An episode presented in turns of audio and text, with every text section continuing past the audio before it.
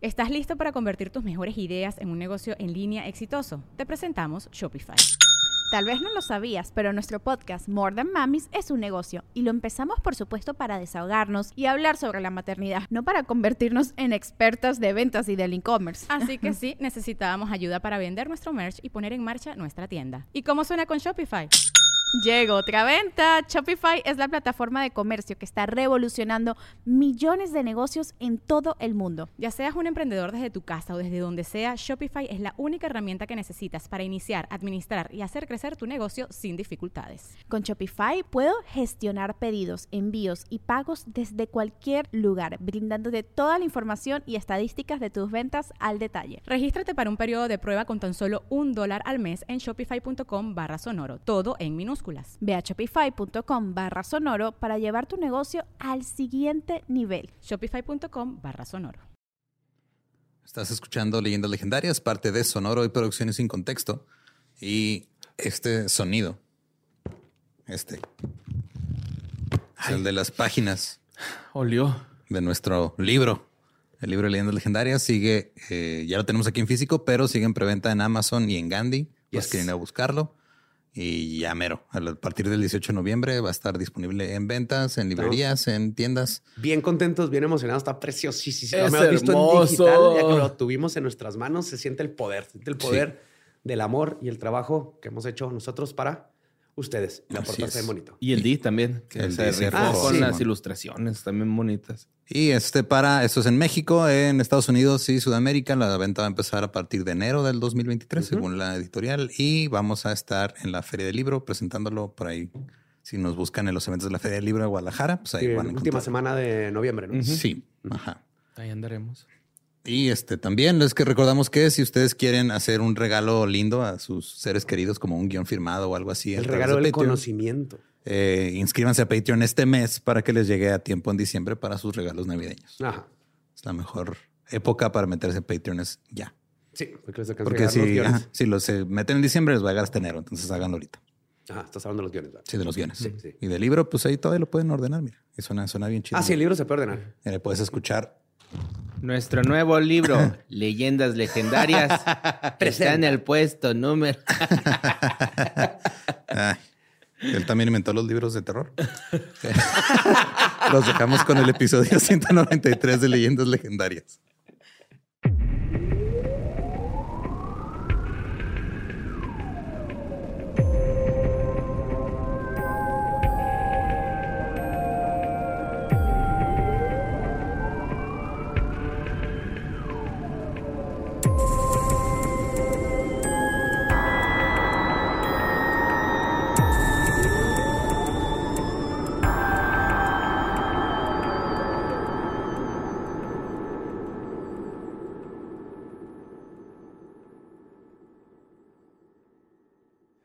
Bienvenidos a Leyendas Legendarias, el podcast en donde cada semana yo, José Antonio Badía, le contaré a Eduardo Espinosa y a Mario Capistrán casos de crimen real, fenómenos paranormales o eventos históricos tan peculiares, notorios y fantásticos que se ganaron el título de Leyendas Legendarias. Estamos en esa época horrible entre Halloween y Navidad, pero aquí sí ¿Noviembre? las buenas historias. Sí.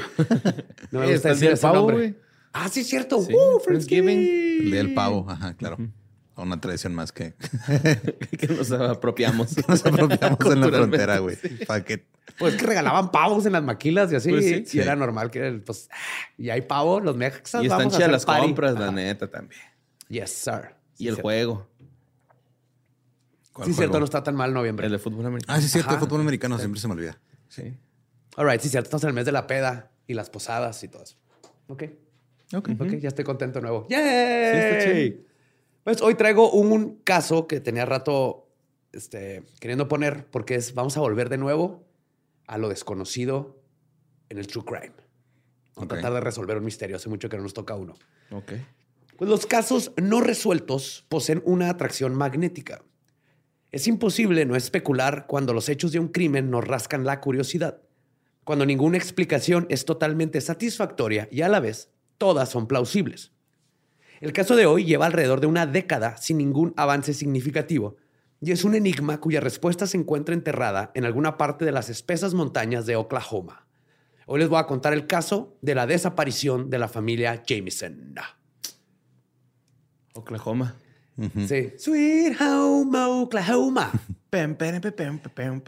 Sí, este caso está bien misterioso. Creepy tiene de todo, desde crimen hasta fantasmas.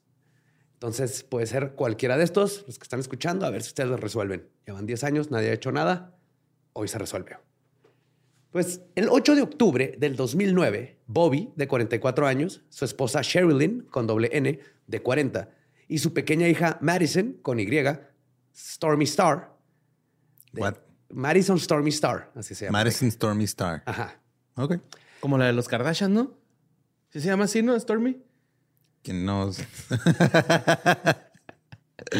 No tengo idea. Sí, creo que sí. Neta. Estoy seguro. Yo no sigo a las Kardashian. Ni yo. Pues Madison, de seis, se prepararon para ir a un road trip.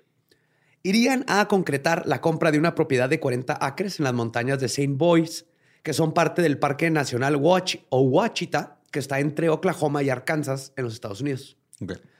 Y además son parte de las naciones de los Cherokee y los Choctaw. Entonces, toda un área de este, nativos. De nativos y enorme de bosques y todo. La familia empacó lo necesario y subieron a su camioneta pickup junto con su perrita, una adorable cruza de Shih Tzu con pelaje blanco llamada Macy. ¿Por qué tiene un nombre más normal la perra que la niña? Sí, Macy está bien Digo, le pregunto al güey que tiene un Ah, perro que se sí, llama que Ernesto, se llama y, Ernesto. y una que se llama Margarita. Margaret Thatcher. Ajá, perdón. Pendejo. No avisaron a nadie que harían este viaje, presuntamente debido a que tenían pensado volver el mismo día. Los Jameson tenían tendencias un poco hippies y su plan era vivir off-grid, como le dicen, fuera de, de la electricidad y los supermercados y la medicina moderna, En comuna.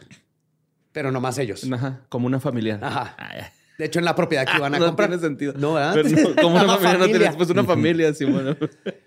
Eran dueños de un contenedor industrial que convertirían en su espacio de vivienda y colocarían en su propiedad. Lo que está ahorita de súper de moda. Se de van a poner ahí. Vida de contenedor. Ajá. Ajá, un contenedor abandonado y van a cagar ahí adentro. Sí, de camión. Pero si, si cagas allá adentro, ¿no? Pues tiene baño. Supongo. Nada, debería. Dice que le echas así unas hierbas, ¿no? Y luego ya se, se muere solita la popó. Se muere la popó. Se mo- Está viva la... Eso indica que está viva la Pues se popó, ¿no seca, güey. Se seca acá. Se deshidrata. Sí, se Y hace la le echas gris. agüita y regresa. Agua hirviendo, ¿no? La tapas y dejas reposar un momento, ¿no? Qué asco, humecta. Pues originalmente... Lo que se ¿Cómo llegamos Sí, a güey. volar caca, güey? No podemos evitarlo, ¿verdad? No sé. Originalmente vivían en el pueblo de Eufaula, Oklahoma, por lo que solo se tendrían que desplazar unas 30 millas o 48 kilómetros para adentrarse en la zona montañosa de San Boys. La familia contaba con celulares y un GPS para ayudarlos a ubicarse en medio de la nada. Se reunieron exitosamente con un asociado de quien les vendría la tierra en el pueblo de Road Oak. Sí, sí, quiero vivir fuera de la ciudad, pero tráeme mi GPS en mi celular Y mi porque si no, no la armo. y el iPad del niño, porque luego se Sí. pone muy necio. Ah, sí, sí, sí. El iPad de Stormy Star porque se pone bien necia cuando no se pone a ver sus cosas. Güey, está bien culero ese nombre. Sí, güey. O sea, suena a así como nombre de superhéroe que no quedó en los X-Men. X-Men, güey. ¿Y tú qué haces? Lluvias de estrellas. ¿Y a mí de qué me sirve? Pues se ve bonito el cielo mientras estás partiendo más. Pídete unos deseos. Si vas a ver un concierto de Mariah Carey, te hablo. Se reunieron exitosamente con el que les iba a vender la tierra en Red Oak y fue la última persona en verlos con vida. Una vez terminada la reunión, tomaron el GPS y dieron una caminata breve de unos 15 minutos en la naturaleza. Luego volvieron a la camioneta, condujeron un poco más y sin explicación alguna abandonaron el vehículo en un camino de terracería. Dentro de la pickup dejaron el GPS que ya habían usado, sus celulares, carteras, 32 mil dólares en efectivo, una carta de 11 cuartillas escrita por Sherilyn donde se quejaba de Bobby y de la perrita Macy. Ok, ¿Ok? todo bien. Días después, el 17 de octubre, unos cazadores que pasaban por el lugar en motocicleta vieron la camioneta abandonada y les pareció inusual, que aparte estaban las puertas abiertas. y todo. Dieron aviso a la policía, quienes se encontraron con todo lo anterior, así como una deshidratada y desnutrida Macy que milagrosamente había sobrevivido encerrada. Sí, perdón, que está abierta. no sé tú. Una mierdita. ¿no? Deshidratada. Sí, pero aparte le dejaron a la perrita, güey. Pues sí, pero. Pero, pues por, lo, ella o sea, por, por lo estaba menos abierta, dejaron ¿no? abiertas las puertas y las ventanas. No, o sea, no, la me perrita estaba allá adentro. por- O sea, sí no. estaba encerrada en la Ah, sí camioneta. estaba sí, sí, sí. encerrada. No, yo me equivoqué con la... Es que me acordé de la foto, pero la foto ya era después del el De que la crimen donde la abrieron. Porque no me acuerdo si cierto dejaron la perrita adentro. Pero sobrevivió. Cabrón. Y pues nadie sabe cuánto tiempo llevaba ahí exactamente.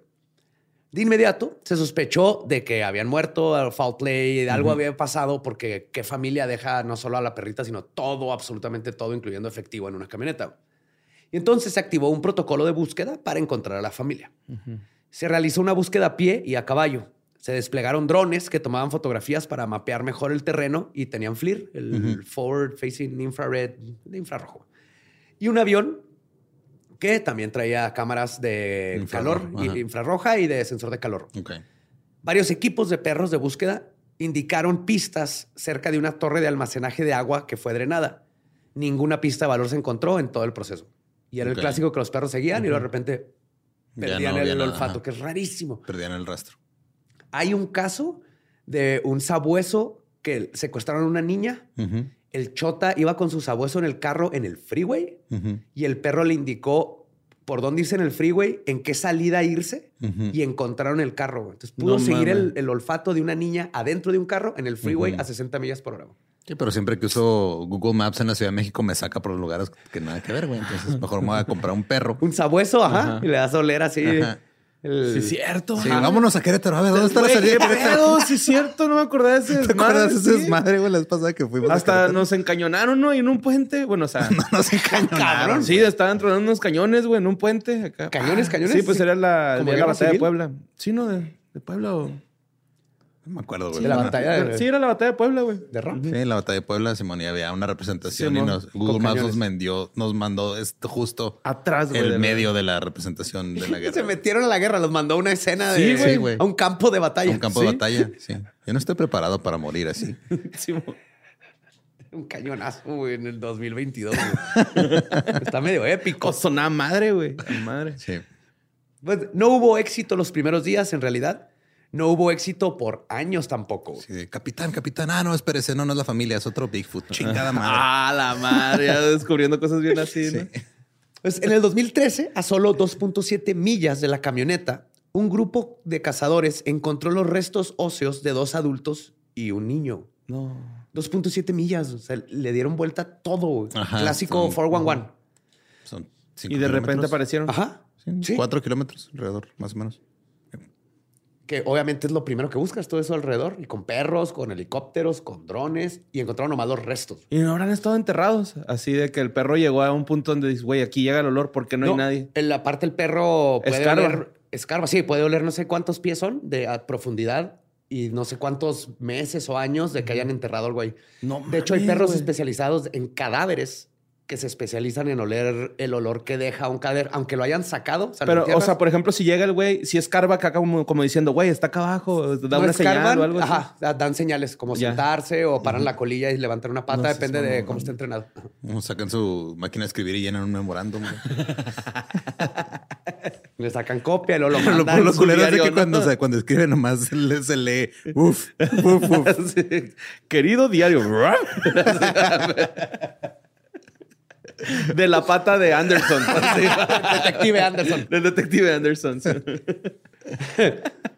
Y pues tuvieron que usar ADN y se confirmó que pertenecía a los Jameson.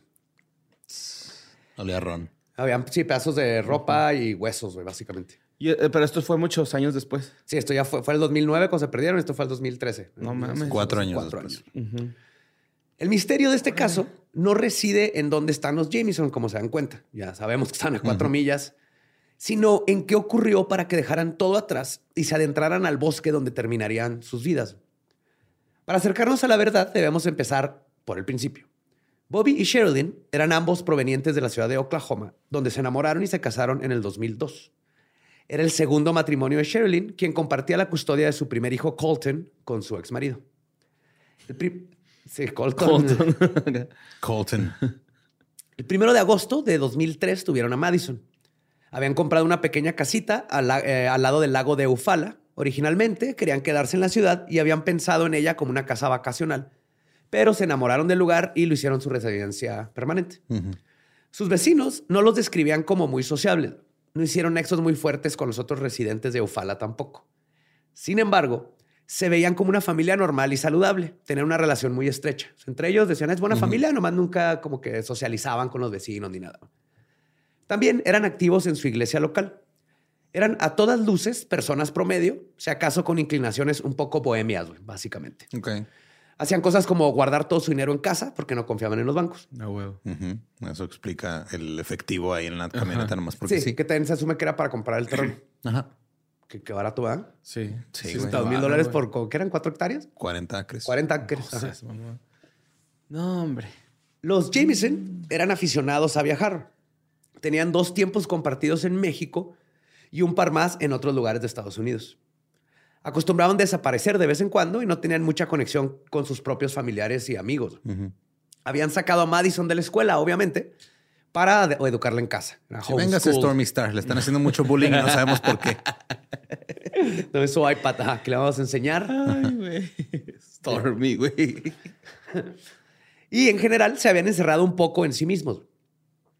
La perrita Macy había sido un regalo para ayudar a Madison a transicionar fuera del sistema escolar sin sentirse como que le faltaba compañía apenas unos meses antes de la desaparición. O sea, tenía bien poquito con Madison. Ajá. Pero son con Macy. Macy, perdón. Sí, con Madison. Madison Tenía seis sí. años. Ajá. Es poquito tiempo si lo piensas, güey. Si lo piensas así. Ajá. Hay amigos que los conoces 10 años y luego te das cuenta que no los conocías. Ujú. ¿Tú conoces a tu hijo, Borre? Sí. Seguro. No, hombre. El Vomitronics. ¿Todavía hueles a vómito qué? Sí, güey. Ayer se vomitó un chingo y siento que huele un chingo a vómito, güey. Pero es porque se me quedó acá el Se impregna así, lo traes acá en los senos nasales. Agrio, güey. Agrio, sote ya. Así de toddler ya. Ya agrio. De Ya vómito de borracho. No, Sí, ya, ya huele a comida, güey. El vomitillo ya no huele a lechita. Qué asco. Ay, no sé qué es peor. güey. No, el de la lechita no huele tan feo, güey. Ok. Si tú dices. Pues a pesar de ser una familia amorosa, los Jameson tenían dificultades de varios tipos. Aparentemente, ni Bobby ni Sherilyn estaban trabajando activamente cuando desaparecieron, a pesar que tenían casas compartidas y estaban comprando cosas. Bobby había sufrido una lesión espinal en un accidente automovilístico en el 2003 y estaba cobrando una pensión por discapacidad. Sherilyn estaba teniendo problemas de salud mental y fue diagnosticada con trastorno bipolar. Ujú. Sherilyn a veces dejaba de tomar sus medicamentos y tenía reacciones violentas hacia su familia. En el Y le 2000, cancelaban contratos con Adidas y la madre. ¿no?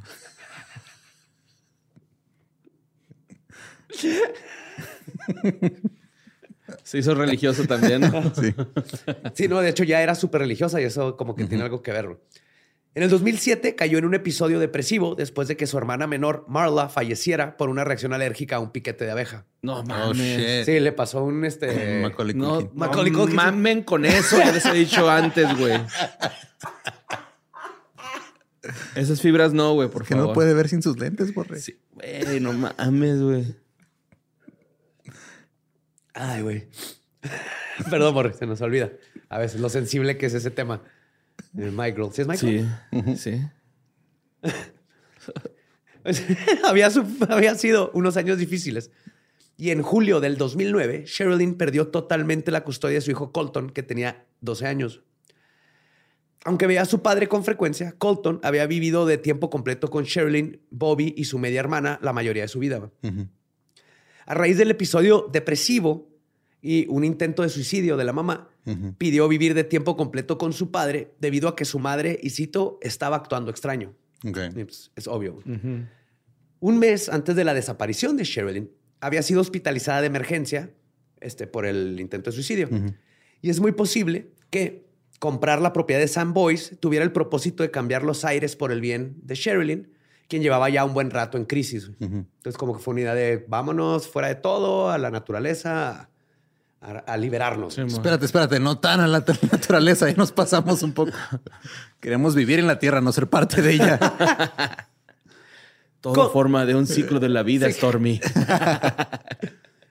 Connie, la madre de Sherilyn, vivió con la familia unos meses en el 2008 y dijo que el estado de ánimo de su hija estaba afectando la relación.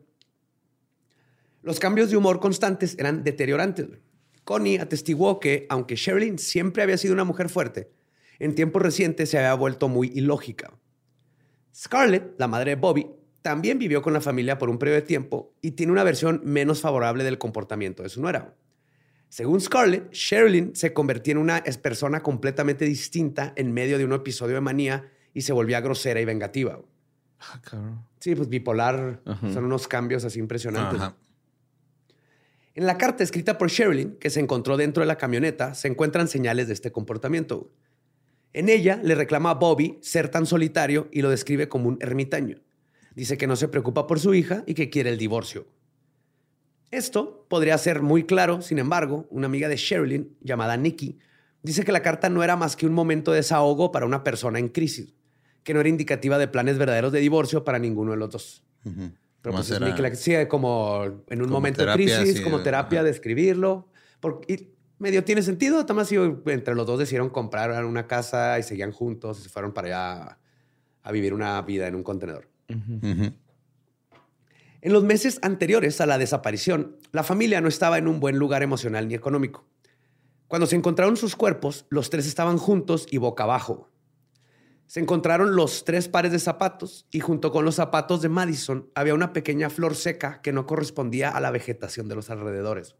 Pues se la llevó. Ajá, Era su florecita. Probablemente. Ajá. La causa de muerte de los tres no pudo ser determinada debido a la falta de piel y tejido blando. Habían múltiples muestras de actividad animal en los huesos. Varias especies estuvieron royendo los huesos todos esos años, son cuatro años. Sí. En la base del cráneo de Bobby se encontró un pequeño orificio que creen que podría corresponder a la herida de una bala, pero no coincidió a final de cuentas con estas características. Entonces, eso quiere decir que no los hayan disparado, pero si le dispararon no fue en la cabeza. Ujú. Lo raro es que estaban todos boca abajo. Pero si se los comieron, tal vez lo- está raro. Más bien, bien difícil determinar qué pasó. En uno de los celulares se encontró que ser- lo que sería la última foto de Madison. La pequeña está rodeando su cuerpo con sus brazos y tiene una expresión facial de incomodidad. Pero esto es subjetivo. güey. Está como así. Yo la neta la, la vi como una niña que no sabe posar por una foto. güey. Una niña de seis años que se sonríe y luego que hace así la boquilla como que lo que cree que es una sonrisa. Mira, yo hasta la fecha no sé pasar para las fotos. Saludos a Roberto Martínez. Eh, Y este, otra cosa que sí, se ve toda sucia. ok. Ok. O sea, se ve la ropita sucia y trae un desmadre en el cabello. Haraposa. Sí, como niña que la tienen así de haz lo que quieras. Sí, ajá, libre. Como niña de hippies. Sí, como niña hippie, literal. Entonces, no hay manera de comprobar, pero su abuela paterna dice que es muy probable que esa foto no hubiera sido tomada por ninguno de sus padres, lo que para mí no tiene sentido porque está en el celular de los papás. y, y dice que Madison amaba que la fotograf- fotografiaran y siempre mostraba su personalidad en cada foto. Y que nunca se hubiera visto tan incómoda con sus padres. Pero de nuevo, vean la foto y es No se ve, subjetivo su ok. perro. Sí, o sea, fue deducción nada más de ella. De una sola foto. No se ve, no está llorando, no está como con miedo, nomás es- está, Está rara. Lolo posando para una foto. ajá. Se agarra una foto random de Lolo después de una desaparición y decir, mira lo incómodo que estaba antes de que lo mataran. Y no, Ah, nomás. O sea, y por antes de que lo mataran era toda la vida antes de que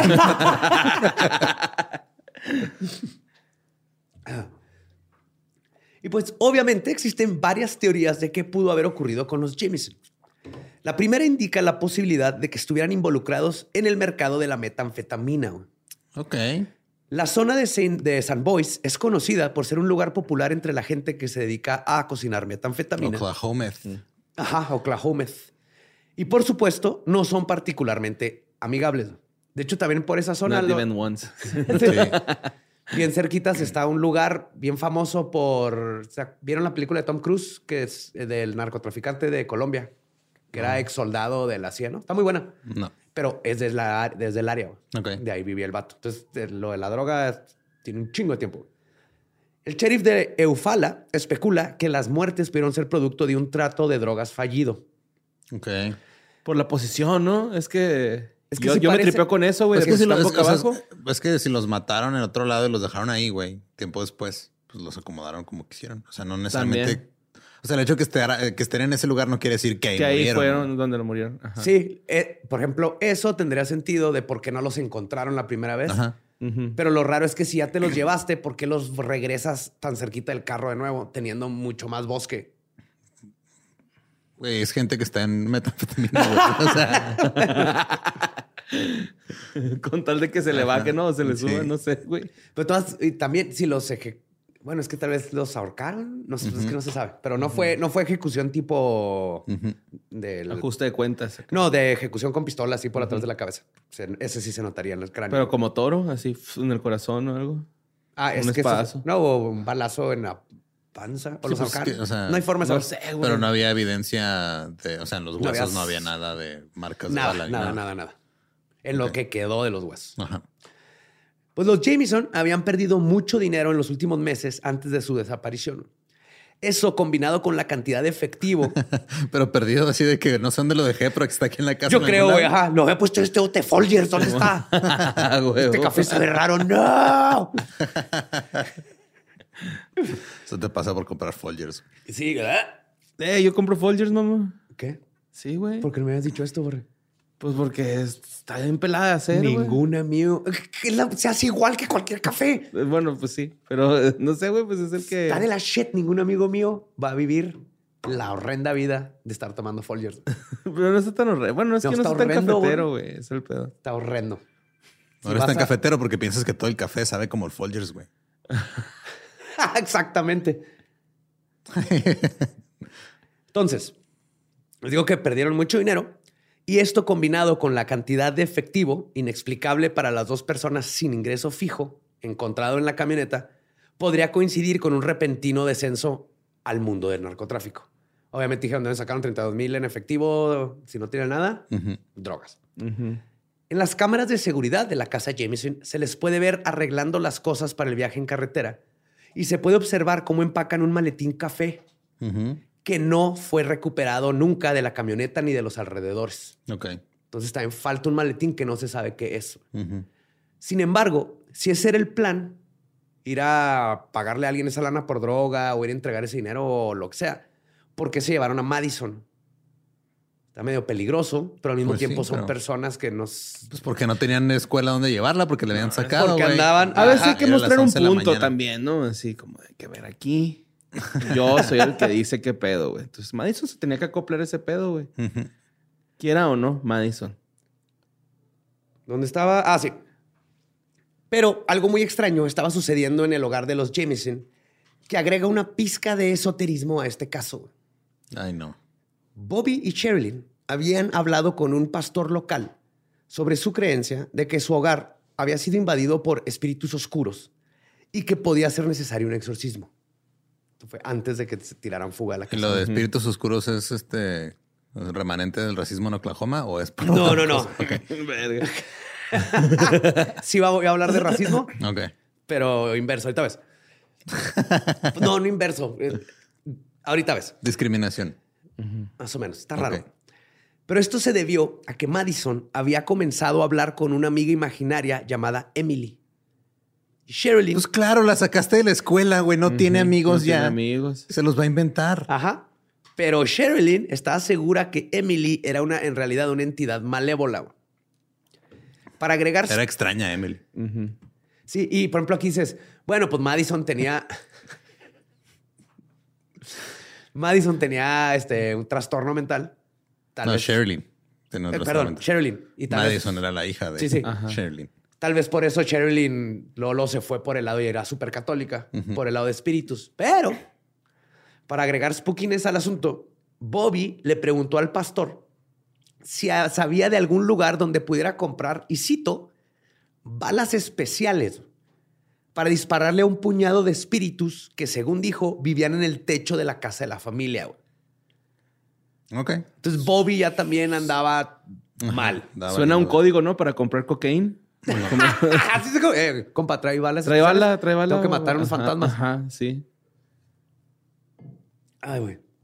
Pero, o sea, por, vivían en el techo así como aves, fantasmas. ¿O qué tipo de espíritu vivirían en tu techo? O sea, ¿estaban por arriba o estaban colgados del techo? Espíritus techeros.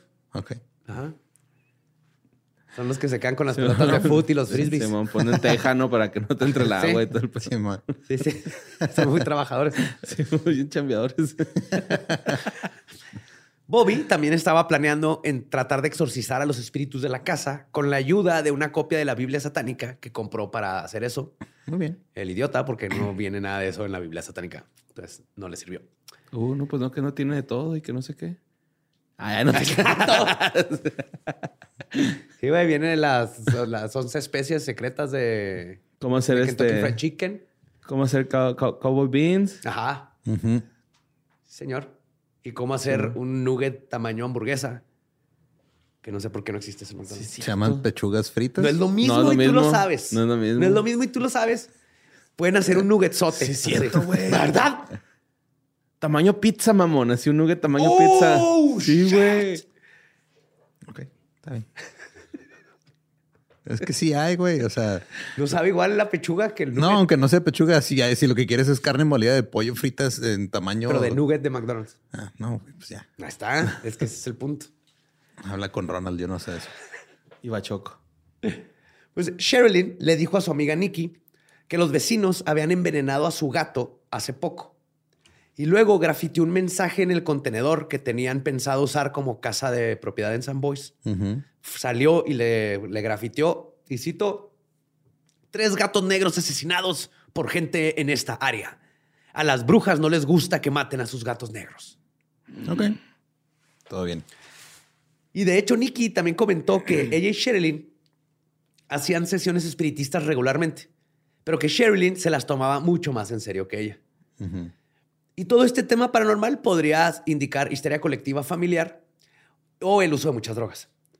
Pero misteriosamente, los Jameson no fueron los únicos que veían cosas. Amigos y familiares de los Jameson declararon que en efecto la casa estaba embrujada y que fueron testigos de cosas paranormales, aunque no dieron detalles. Nicky incluso dijo, y cito, con toda seriedad, esa casa estaba embrujada. No quiero escucharme como una loca, pero siempre que iba sentí una presencia horrible que me dejaba sintiéndome deprimida. Se me hace que era Sherilyn, Sí, pero- güey. Era. Pues sí, güey, Sí, era su amiga. claro. ajá, Chale, güey. pasándole sus. Pero qué miedo si sí es algo vibras. acá paranormal, ¿no? O sea, Digo, qué miedo de todos modos. O sea, que de Sí, repente pues. desaparezca una familia y aparezca años después muerta, güey. muerta ahí cerquita, güey. Sí, eso está cura, ¿no? Acá está de bruja, de Blair. Ándale, sí está bien Blair Witch. Ujú. Pues esto llevó a varios a especular que la familia fue asesinada por un aquelarre de brujas. Esa era una de las teorías. que Pues estaba bueno. en contra de la madre. Sí, güey. Cuando ya no sabes qué culpar, va. No, güey. no aquelarre. No, es aquelarre. es un aquelarre. Fue un aquelarre, seguro, güey, que sí. fue aquelarre. Si no fue una aquelarre, fue, este, Fue el un gobierno cabal de- pasado. Sí. El gobierno anterior los mató. Sí. Fueron los de la tarde, maestro. claro, güey, claro. güey. Pero hay otras teorías más aterrizadas sobre qué pudo haber sucedido. Por ejemplo, les hablaba de que Oklahoma tiene un grande problema de metanfetaminas y también existe la posibilidad de que se cruzaran con un laboratorio Mira, clandestino. ¿Tú le dices querer. problema? Muchos le dicen forma de vida. Es así, son negocio, químicos, oportunidad de negocio. Ajá. Químicos amateurs vendiendo su producto. Entonces, la otra posibilidad es que se cruzaron sin querer con un laboratorio clandestino. güey. Hay muchos en las montañas, de hecho, güey, y su clandestinidad los hace peligrosos. Pero la niña. Está raro, güey, que mataron Sí, al güey. niño, Se, pero se lo hubieran quedado la para trabajarla. la, la neta, ¿no? Así. Enseñarle a hacer así mi primer kit de metanfetamina para niños. Ajá, sí. sí. Rosita. Para limpiar las partes donde pueden alcanzar ellos. Claro, tiene las manos pequeñas. Ah, güey, la puedes puede- meter en el contenedor entero, ¿va? Ajá. Tállalo. Pues no se encontró ninguna evidencia en la casa o el vehículo de los Jameson que pudiera confirmar la teoría de que habían estado usando o vendiendo drogas. Ok. El área también tiene un problema con grupos supremacistas blancos. No. En Oklahoma. Ahí de Tulsa. Ujú. Y puede que tuvieran que ver con la muerte de los Jameson, según otras teorías. Nikki, la amiga de Sherilyn, dice que después de que se televisó el caso, recibió una llamada anónima de una mujer que dijo ser parte de un grupo supremacista llamado los United White Knights, o los Caballeros Unidos Blancos, Caballeros Blancos Unidos. Dijo que el grupo tenía una lista de gente que consideraba problemática en la ciudad de Eufala, Eufala, Alabama. Y entre ellos se encontraban los Jameson. El FBI dijo que no encontraron evidencia alguna de que este grupo supremacista siquiera existiera. Y no sé por qué un grupo supremacista blanco se enojaría con una familia blanca que no se metían con absolutamente nadie. Porque eran hippies. ¿También lo odian los hippies? Sí, güey. No mames. ¿Odian todo o qué? Son de derecha. Ah, pues, Ultra derecha. Ah, pues sí. No, pues sí, güey. Y de ¿cómo? seguro estaban diciendo ellos, no, lo que pasa es que ellos tienen espíritus oscuros y los están protegiendo a nosotros. güey. Ajá. Hay que matarlos para llegar con esos espíritus oscuros. aquí nos puede ver a alguien vestido de fantasma. Sí. A la Supremacistas blancos. Pero pues el. FBI negando que los grupos supremacistas blancos estén haciendo cosas no es nada nuevo tampoco. ¿eh? No, pero eh, eh, específicamente que este grupo no tienen récord de ese grupo. en ¿Cómo se llama? Knights in Service of White Boys o cómo? Knights in Service of White Boys. Eso, eso suena como una banda cover de Kiss, pero todos son gays y está bien vergas. güey. Sí. I'm gonna party with boys all night. And fucking all day. ¿Pero cómo se llama el pinche grupo? United White Knights. United White Knights. Los Yuk. La última teoría apunta a alguien inesperado, el padre de Bobby. Durante varios años, Bobby trabajó gratis para su padre atendiendo una gasolinera en la ciudad de Oklahoma, bajo el entendido de que obtendría la mitad de las ventas en algún momento. Esto no pasó y decidió demandar. Ok. El padre de Bobby era un hombre violento y las personas que lo conocían especulaban que tenía conexiones con cárteles mexicanos y negocios turbios. Poco antes de su desaparición, Bobby había tramitado un orden de alejamiento en su contra donde decía que había amenazado a matar a la familia en al menos dos ocasiones. Ok. Ajá. Orden de restricción. Una orden de restricción, sí. El padre de Bobby es descrito por su hijo como, y cito, un hombre peligroso que cree que está por encima de la ley, involucrado en prostitución, pandillas y metanfetamina. No mames. Ajá. Dice incluso que una vez lo arrolló con su auto con la intención de matarlo. Sin embargo, tampoco se encontraron pruebas sólidas de que estuviera en lo absoluto involucrado en las muertes y además falleció unos meses después de la desaparición. De hecho, la evidencia en contra de su involucramiento, Ya pudo morir en paz y no tiene pendientes. Ajá. tal vez, pero en su testamento le dejó todo a Madison. Ok. Si, ellos lo- si él lo- los mató, ¿por qué le dejaría todo a Madison? Porque el que no quería era a su hijo, güey, no a su nieta. Pero eh, si mató a su nieta, ¿para qué le deja las cosas? Es que la mató sin querer. Y de todas maneras, ¿para qué le deja las cosas? Pues no se las puede quedar. Para ocultar su culpabilidad. Ajá. Ya muerto. Sí, güey. Claro. Solucionado. Ahí Punto. está. Puta madre. Se acabó. Güey, ¿para qué Palabra del? Tú querías respuestas. Si hubiera leído nomás esa parte, se Tú querías resuelve. respuestas. No dijiste que querías respuestas correctas. Tú solo dijiste que querías Ah, Voy a respuestas. aclarar, ¿verdad? Desde el principio. El FBI cerró el caso y se le considera un caso frío hasta el momento. Quizá nunca sepamos Hasta que alguien echa agua hirviendo y lo. No, es mierda este caso. Lo cierran. Quizá nunca sepamos qué pasó en los últimos momentos de la familia Jameson y solo nos queda la curiosidad. Pero resulta que este caso no es, es- solo la punta del iceberg de todo lo que sucede en esta área del Bosque Nacional de Ouachita y todo su alrededor. Esta área está repleta de casos muy parecidos a los Jameson, desapariciones misteriosas y una historia maldita. Por ejemplo, el 26 de enero del 2001, Gloria McDonald, junto con su esposo Daniel, su hijastro Sean y su novia Erin, Hicieron un visitaron- nugget gigante. No, este era el McDonald's que tenía una granja, güey. Ah, Otro. ok.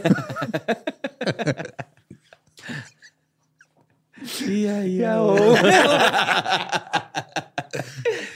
visitaron el Parque Nacional. güey. El plan era tener un día de familia y aunque a Gloria no le gustaba mucho la naturaleza, lo vio como una buena oportunidad de convivir con sus seres queridos. Gloria era una señora de Florida, escritora, reportera. Se estacionaron cerca del centro de visitantes, que estaba casi vacío porque era temporada baja, y empezaron a bajar por el sendero. Este sendero en particular no era difícil y solo iba a ser como una milla más o menos a pie. Se acaba y luego te regresas. A sus 68 años, Gloria gozaba de buena salud y disfrutaba estar activa. Hacía ejercicio y se mantenía en forma con regularidad. Sin embargo, las actividades al aire libre no eran su cosa, era más de ir al gym o con las amigas a la alberca y ese tipo de Ok. cosas. Cuando estaban La a solo... señora Fresa. Sí. Sí. Cuando estaban a solo 100 yardas por el sendero, el grupo encontró algunas ramas caídas y escombros que tenían que cruzar. A principios de ese mes había habido varias tormentas de nieve y hielo y probablemente el resultado fue de las ramas caídas eran por la tormenta. Sí, que en el deshielo o algo se hubieran movido. Y se empiezan y se caen. Ajá. ajá. Gloria decidió en ese momento que esa caminata no era para ella y dijo, fuck you, yo me Me regreso. voy. Sí, ya dijo, too much. Ni quería estar aquí, no va a brincar ramas. Ya me estoy cagando, tengo que regresar. Pero no llevaba ni 100 metros, güey. No, Ajá, no. güey, no, iba ni Se rindió. O sea, Fuck you. A ver cómo fui hace al, el pato. La última Cuac, vez que fui al bosque le di la vuelta en pinche sendero de dos kilómetros y no me rendí, güey. O sea, eso lo esperaría yo de mí. Ajá. Sí, no, yo de- también. no de una señora activa a los 68 años. No, pero es que es como que te cautiva, ¿no? Ya cuando llegas dices, ay, qué bonito, qué la tranquilo. neta, sí. A Gloria es no la cautivó ni madre, Sí, güey. ya veo, pinche Gloria. Chinga. Sí, ¿cómo que no hay mimosas? ¿Cómo que está lleno de hojas, ardillas? ¿Cómo le bajo al sol? ¿Y mi creme brûlée? Le dijo a la familia que regresaría al, al Visitor Center, al centro de visitantes, y visitaría la tienda de regalos, tal vez el restaurante, y los encontraría pues cuando terminan la caminata, que ahí las veía con su mimosa. güey. Cuando todos regresaron al centro, Gloria no estaba. El auto sigue ahí y curiosamente todas las pertenencias de McDonald's seguían adentro, incluyendo su bolsa. Comenzaron a preguntar a los empleados si alguien la había visto. La mayoría no lo había hecho. Solo un hombre de mantenimiento dijo que creyó haber visto una mujer pelirroja con una chaqueta amarilla que describía a Gloria. Como Ronald McDonald. Sí, güey. ¡Ah, cabrón! Sí. Sí, tenía un maquillaje muy, muy raro. Entonces, el, sí traía puesto esta chamarra. Entonces, eso la, la pone regresando al centro, por lo menos. O sea, de que sí regresó esos 100 metros mínimo. Pero eventualmente, pues llaman a la policía y se presenta un informe este, de persona desaparecida. Al día siguiente, el 27 de enero, los agentes especiales de la Policía Estatal de Arkansas fueron llamados para ayudar. Porque les digo que está Oklahoma está acá y. Arkansas es parte, está en medio.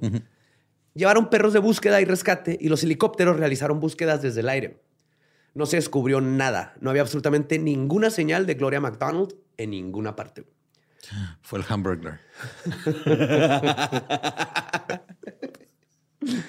Salió el Bigfoot Grimace. eh, ¿qué es el morado, güey? ¿Es el Grimace? ¿Qué es, Es un güey? nugget Es un malo. nugget echado a perder. Ajá. No mames, qué No, bonito. no sé, güey. Sí, un Este, nugget gangrenado. Hay, hay varias teorías. ¿Y la pata qué, güey? No ¿Cuál sé. pata? ¿La pata? Sí, hay una pata. Era güey, piloto, ¿no? Ajá, pero ¿por, por qué? ¿Qué? ¿Para qué quieres un piloto de McDonald's? Para que lleve todo, güey. Para que vaya a recoger a los pollos. Y los, re- los lleve a McDonald's. Mira. Dicen algunas teorías de internet que Grimace, el morado gigante, es una papila gustativa. Ok. Bueno, si el maguito Sorbex es una carie, no, no descarto. Es un chicle. Una carie, güey. ¿Cómo es Es un chicle? No güey. tiene sentido que es un chicle. Sí, pero ¿qué es ese güey? Si no, ¿qué sabe? Ah, no, ya, ya fue. Mira, un, un gerente de un McDonald's en Canadá dijo el año pasado que sí es una papila gustativa. ¿Es una papila gustativa? Aparentemente. Una. Sí, una. ¿Para qué, güey? Porque con una papila gustativa te enamoras de los McNuggets. No más. No necesitas más, las demás Ya sobran. denos dinero, McDonald's. No, Sí, no, Yo no quiero dinero, yo quiero un McNugget del tamaño de un patty de hamburguesa. Una hamburguesa de nugget. No muchos nuggets juntos, no pollo frito, un nugget redondo grandote. Y los Transformers, esos que daban que eran Happy Meals y hamburguesas. Yo quiero vamos- esos. vamos Están paso por paso. enfermando de poder ustedes. Sí, güey. sí. O sea, ya. Ok, Héctor regre- arroba sin contexto.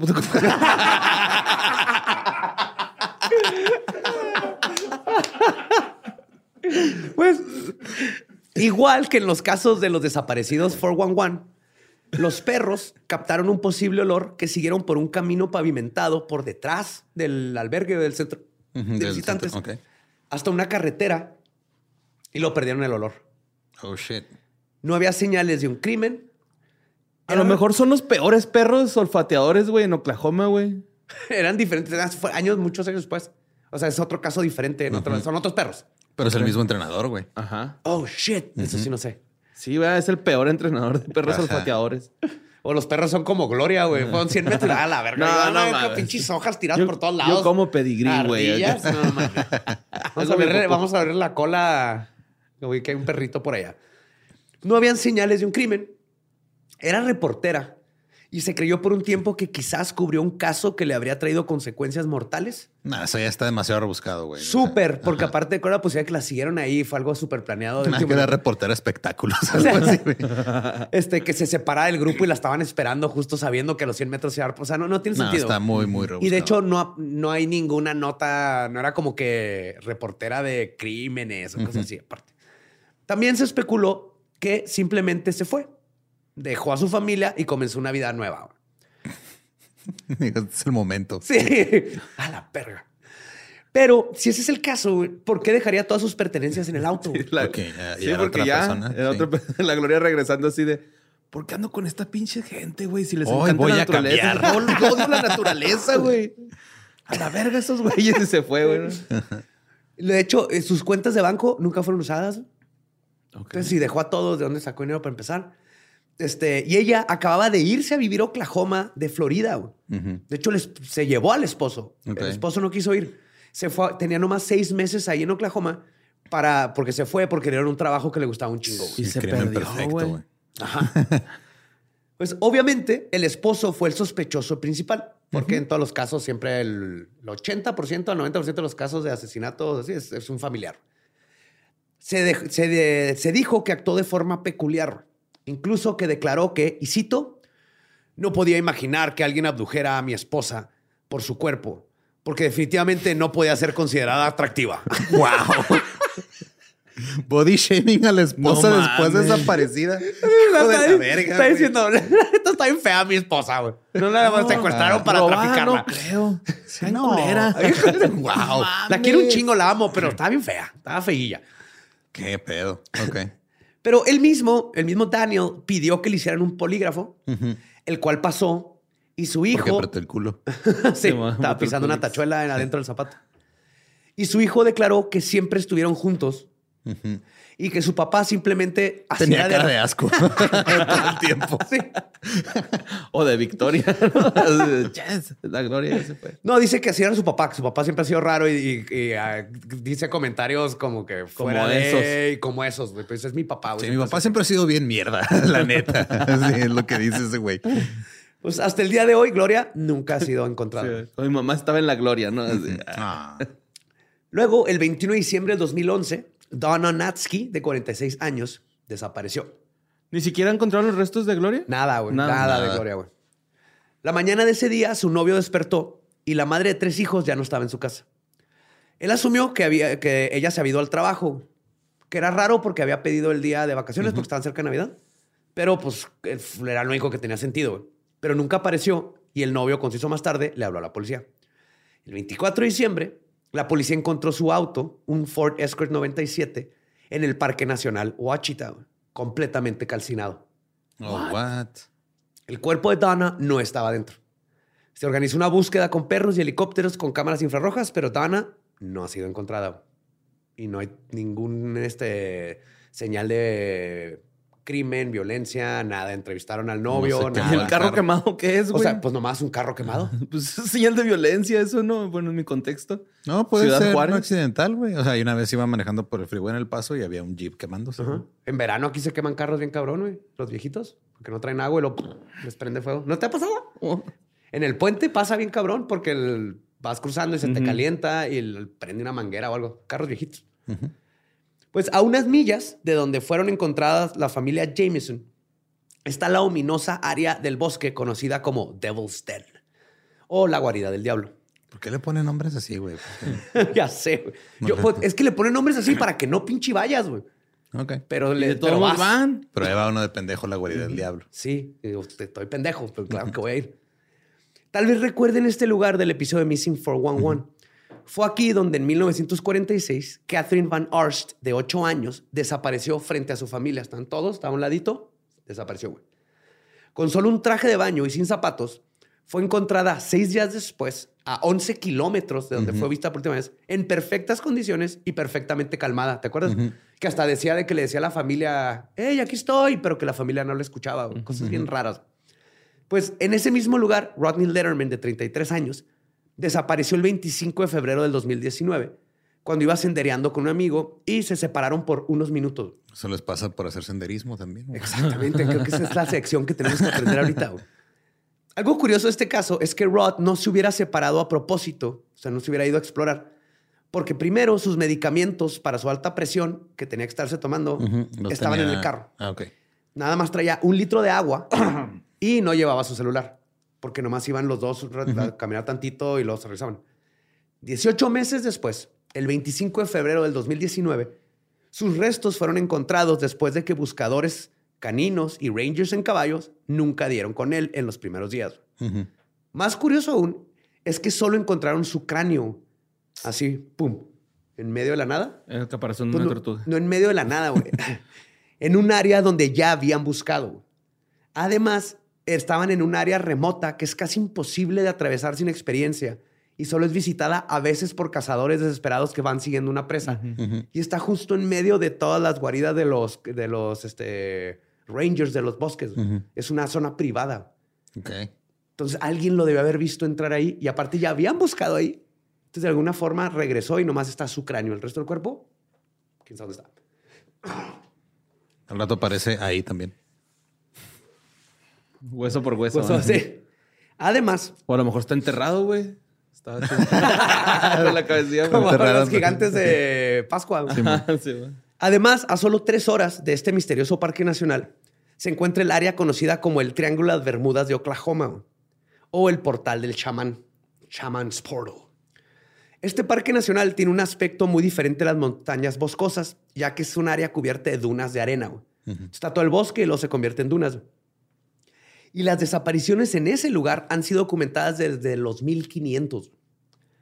El conquistador Francisco Vázquez de Coronado, quien exploró Arizona, Nuevo México, Texas, Kansas y Oklahoma, escribió en su diario, que fue encontrado siglos después, que cuando se encontraba en el área ahora conocida como Beaver, que de hecho se llama Beaver No Man's Land, güey. Ok. Ese pueblito, güey. Está súper creepy, güey. Sí. Sí, la tierra de nadie, güey. Que cuando andaba explorando ahí, los nativos le advirtieron sobre unas luces verdes que aparecen en las dunas y que no era seguro, seguro andar atravesando esas dunas. En sus apuntes, Coronado describe cómo pudieron ver una serie de luces verdes que salieron de la arena y flotaban en el aire. Ignorando las advertencias de los nativos, los españoletes decidieron investigar, solo para terminar siendo testigos de cómo tres de sus compañeros desaparecieron, como lo escribe Coronado, al ser absorbidos o entrar en estas luces verdes. Ah, cabrón. como portal de Rick and Morty. güey. Ajá. Y lo- los nativos le dicen el lugar del... Pues, eso del pasó con el barco. ¿no, güey? Ese que trataron de teletransportar. Sí, pero este, el barco empezó a... Pero se vio verdoso, ¿no? Sí, pero ¿O es acá... mi trip? Acá nomás era como una luz Una y si y te te- acercabas te absorbía. No Y dicen que te lleva a otra dimensión. Ajá. Por eso le dicen el portal del chamano. Y los avistamientos, no solo de las luces verdes, sino desapariciones en esas dunas con portales, sigue sucediendo hasta el día de hoy, güey. Igual que la idea de los nativos de no cruzar por ahí. Así como Skinwalker Ranch, que los nativos dicen, fuck that place, nunca vayas para allá. Igual esas dunas, los nativos son de bye bye. Y como pueden ver, esta área está llena de misterios y leyendas que la hacen el lugar perfecto para que las desapariciones que suceden en él se conviertan en algo de qué hablar. Porque hay muchas desapariciones que tal vez mataron a alguien, unas sí de planos tienen, no tienen explicaciones, están muy raras, pero está tan llena de misterio y leyendas que el lugar está así de fuck. Pero ¿qué le habrá pasado a la familia? Ajá. Aunado a que se encuentra cerca de la zona de los Ozarks, Ujú. infesta- infestada de crimen. Los que han visto The Ozark saben. Este, esa área está infestada de crimen organizado desde los años de Al Capone. Ahí andaba Al Capone haciendo chingadera. güey. Ok. Pues es eh, old school. Crimen organizado Sí, old, old school. school. Ajá. Entonces creo que es obvio decir que si algún día se adentran a alguno de estos parques nacionales, no vayan solos, no se separen. Y lo más importante, no vayan. Llévense sus pertenencias en todo momento. Sí, ma. Vayan dejando un este caminito de dulces. No, así atraes brujas. Fuck. Que, que te metan a hornos y te comen. Hace poco leí, güey, de que justo agarraron unos criminales en un bosque, güey. Porque uno de ellos iba comiendo dulces en el camino y siguieron las envolturas. ¿Es que en serio? Sí, güey. No mames. Encontraron una envoltura de sneakers y otras cosas y los fueron siguiendo hasta que las encontraron allá.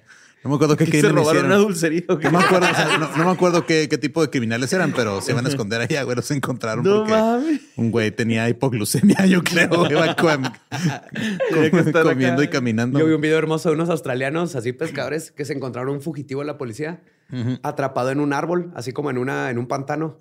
Y está el video, van en su lanchilla y el vato está así, pues todo, tenía como tres días ahí agarrado del árbol y se oye que les grita, he, tenido que estar comiendo caracoles, ayúdenme.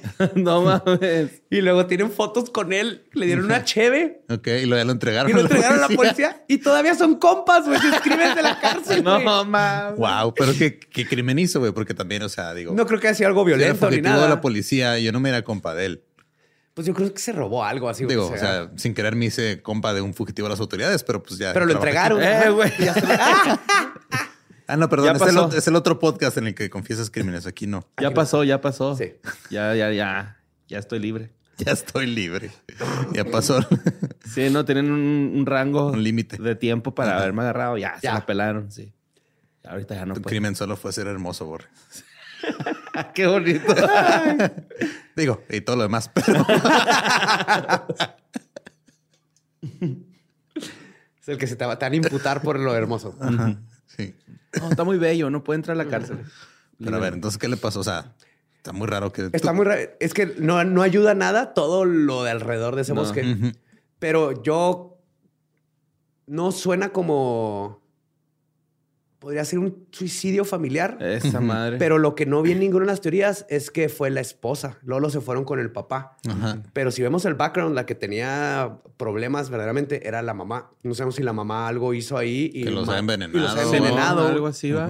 En, en algún, porque se estaba dejando de tomar sus medicinas y todo, pero nadie veía a la mamá. Por lo general te das con el papá y esa posibilidad se me hace más, más probable. güey. Porque digo, menos que haya sido el papá de Bobby, que también está raro, güey. Ajá, lo raro fue eso que le dejó la... ¿Y por qué? Lo, ¿Cómo supo que andaban ahí en el bosque? Todo apunta de que bajaron a hacer algo X porque Ajá, dejaron todo en la camioneta. Entonces sí luego que pudieron haber ido y los... Se eh, un papá un- por lo general se va a ser eh, de una forma no violenta, pero sí física. Simón. Ahorcar, así que no podemos este, decir que no los ahorcó. Pero es más fácil pensar que la mamá los envenenó, les dio una sobredosis O la de algo niña, y ahí se echaron todos. Ajá. Y la flor toparon- puede ser que la mamá se la puso ahí después. Se toparon con un no venado, güey. Oh, shit. Qué Están bien miedo. raros. Sí, güey. Simón, ¿Sí los has están bien visto? raros, güey.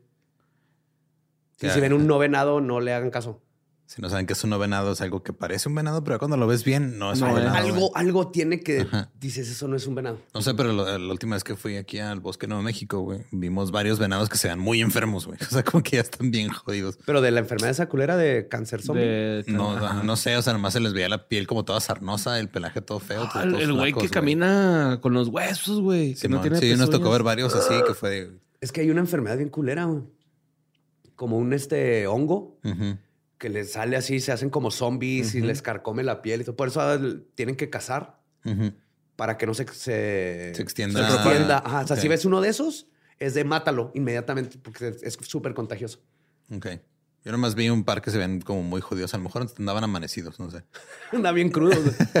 Simón. Y ya después me topé a una familia de venados así bien relax en el patio de un güey. Y el güey Andaban en la esquina. ah, ahí. Simón. Sí, entonces, mi, mi hipótesis es esa, la mamá. Que la mamá haya hecho algo. Ajá. Y le dejó la florecita a la hija y luego ya se mató a ella. A mí, se- a mí me suena como que la niña llevaba esa flor desde el principio. O sea, como que Es era otra, ajá. compañía, porque ya le habían quitado a Emily, a sus amigos de la escuela. Le dejaron el perro en el carro. Un perro, el perro en el carro y ella traía como. Porque los niños son muy dados a hacer eso, güey. O sea, Sí, sí, que traía su florecita y todo. No creo que sea un gran, una gran pista. No, la neta no. Para mí la pista, viendo toda la evidencia, es La jefita, quien pues, tiene oportunidad y razón, la mamá. O sea, tenía oportunidad porque estaban ahí, confiaban en ella y tenía un trastorno que no se estaba tratando y se dejó de tomar sus pastillas. Y para mí eso es lo más obvio, siguiendo la evidencia nada más. Ujú. O bajaron a tomarse una siesta, se durmieron boca abajo y se les olvidó respirar y se murieron ahí acostados boca abajo. Sí, güey. También. O tal vez y entraron a una casa y luego vieron un platito grande de avena y luego uno mediano y luego uno chico. Y luego llegó un oso que cocina meth y los mató a todos. Sí, en el peor de los casos, se los chingó una bruja, yo digo. así paranormal. Ya, esa es así mi teoría de loquito. Ok. Ok. De normal, se quedaron dormidos boca abajo. La respuesta. no, también pienso que sí fue como un suicidio acá familiar, güey. Fue un suicidio, pues digo, creo que más bien fue un homicidio. Ajá, fue homicidio. por ese lado de que la mamá los haya, les haya puesto Sí, algo. uno de los dos no sabía que se iban a suicidar porque Sí, no hubieran Sí, llevado no. A no la hubieran- niña.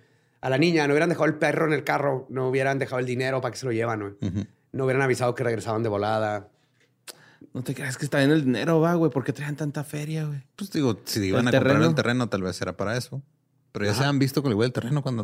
o Se vieron no? con el güey del terreno y luego se fueron. Ah, Ah, ok. no, por eso no se sabe porque traen los 32 mil todavía. Y también, pues, la única que tendría como motivo es la mamá. güey. Tal vez dijo, fuck it, yo no me quiero ir a vivir al bosque. Sí, en algún episodio, ya sea... Como Gloria. manía o de depresión, se haya... Se le haya botado acá, cabrón, el pedo. Sí, mo. Ah, Tu reloj te está hablando. ¿Gloria? es mi mamá. Ay, Le acabas de contestar a tu mamá sin querer. En el reloj, sí. Hola, señora. hola, señora Badía. Saludos. en vivo en Leyendas Legendarias. María de la Luz, Badía. Pasos, pues, Badía. Y pues, ¿qué pedo? Sí. Sí. Me voy con más Está preguntas extraño, que ¿verdad? respuestas. Oye, Sí, güey, está. Creo que este me deja más dudas que Diatlov, güey, pelada, güey. Y que. Es que hay menos Que evidencia. mi- O sea, sí. Diablo está lleno de evidencia. Sí, man. El problema es que está extraña la evidencia. Aquí no hay evidencia más que. Quiero ver la foto de la huesos. niña para ver si. Ahorita les Sí está enseño. ajá, incómodo, ya está en ¿no? los show notes. Ok. Tío, está. Sí, Y nomás está Como me- rapastrosa. me da es que risa, está- es Se que- le rapastrosa. es que me da risa cuando luego de repente nos tomamos fotos con gente o algo que según yo estoy saliendo bien en la foto y luego ya la veo cuando me etiquetan y es de verga que estaba haciendo ahí. Sí. Lo peor es cuando nos tomamos fotos que andamos bien crudos y tú estás Sí, sonriendo y lo ves la foto y parece que estás muriéndote. Yo estaba sonriendo. güey. Por dentro estaba sonriendo. Ajá. Y pues ya, esa foto. Yes. Excelente. Pues recuerden que nos pueden seguir en todos lados como arroba leyendas podcast. A mí me encuentran en todos lados como arroba ningún Eduardo. Ahí me encuentran con Mario López Capi. Ahí me encuentran como El Va Diablo. Nuestro podcast ha terminado. Podemos irnos a pistear. Esto fue palabra de Beelzebub.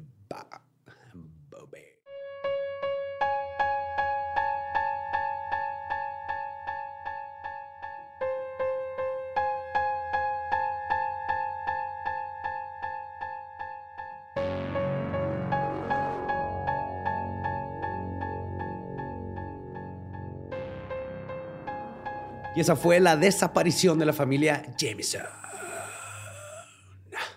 Más Ahorita extras. salió otra teoría que no hemos considerado, güey. Este dice Héctor que tal vez se comieron algo venenoso en el bosque, güey, que agarraron del piso, no son Sí, porque dice que el- todos los hippies que conoces se comen lo que sea. del piso. Del piso. Es probable, ¿no? O sea, Simón. ¿Sí? ¿Sí Y es uno- una posibilidad? Sí, así se murió este Alexander Supertramp. Le comió vallas que no eran las que necesitaba y él dejó así su carro, güey, con efectivo. y Y, váyase lo a la verga, sí. ¿Y se murió por eso? Sí. comió vallas envenenadas. No, no, que coma McDonald's ahí no te hace envenenar. Pues que estaba en Alaska. Ay, güey. Ya danos dinero, McDonald's. No, no, pinche hamburguesa de nugget. Y ahí está, miren, si están viendo este video otra vez, ahí está el libro. Vaya a comprarlo. También recuerde que hay mercancía oficial de leyendas legendarias y no sé por qué le estoy hablando de usted. Pero también si quieren... Somos del norte y hablamos Sí. con respeto. Sí, así es. Sí, no estoy enojado, si hablo, chinga madre. Entonces, también hay mercancía oficial de leyendas legendarias, hay muchas cosas, vayan a checarla también para que se vayan preparando, para que vean este, si hay cosas disponibles para lo que quieran regalar en Navidad, porque la Navidad empezó pues desde el primero de Sí. noviembre, Y aparentemente. se acaban las cosas. Oh, o, yeah. O si esperan Navidad, lo que nos ha pasado es que se agotan y en lo que vuelven a imprimir y todo no llegan. Ya a no les llegan a tiempo. y recuerda, ten pino en tu casa. Vámonos, Badía, ya con eso. estamos. Ay, ya. ¿Estás listo para convertir tus mejores ideas en un negocio en línea exitoso? Te presentamos Shopify. Tal vez no lo sabías, pero nuestro podcast More Than Mamis es un negocio y lo empezamos por supuesto para desahogarnos y hablar sobre la maternidad, no para convertirnos en expertas de ventas y del e-commerce. Así que sí, necesitábamos ayuda para vender nuestro merch y poner en marcha nuestra tienda. ¿Y cómo suena con Shopify? Llegó otra venta. Shopify es la plataforma de comercio que está revolucionando millones de negocios en todo el mundo. Ya seas un emprendedor desde tu casa o desde donde sea, Shopify es la única herramienta que necesitas para iniciar, administrar y hacer crecer tu negocio sin dificultades. Con Shopify puedo gestionar pedidos, envíos y pagos desde cualquier lugar, brindándote toda la información y estadísticas de tus ventas al detalle. Regístrate para un periodo de prueba con tan solo un dólar al mes en shopify.com barra sonoro, todo en minúsculas. Ve a shopify.com barra sonoro para llevar tu negocio al siguiente nivel. Shopify.com barra sonoro. ¿Estás listo para convertir tus mejores ideas en un negocio en línea exitoso? Te presentamos Shopify. Tal vez no lo sabías, pero nuestro podcast More Than Mamis es un negocio y lo empezamos por supuesto para desahogarnos y hablar sobre la maternidad, no para convertirnos en expertas de ventas y del e-commerce. Así que sí, necesitábamos ayuda para vender nuestro merch y poner en marcha nuestra tienda. ¿Y cómo suena con Shopify?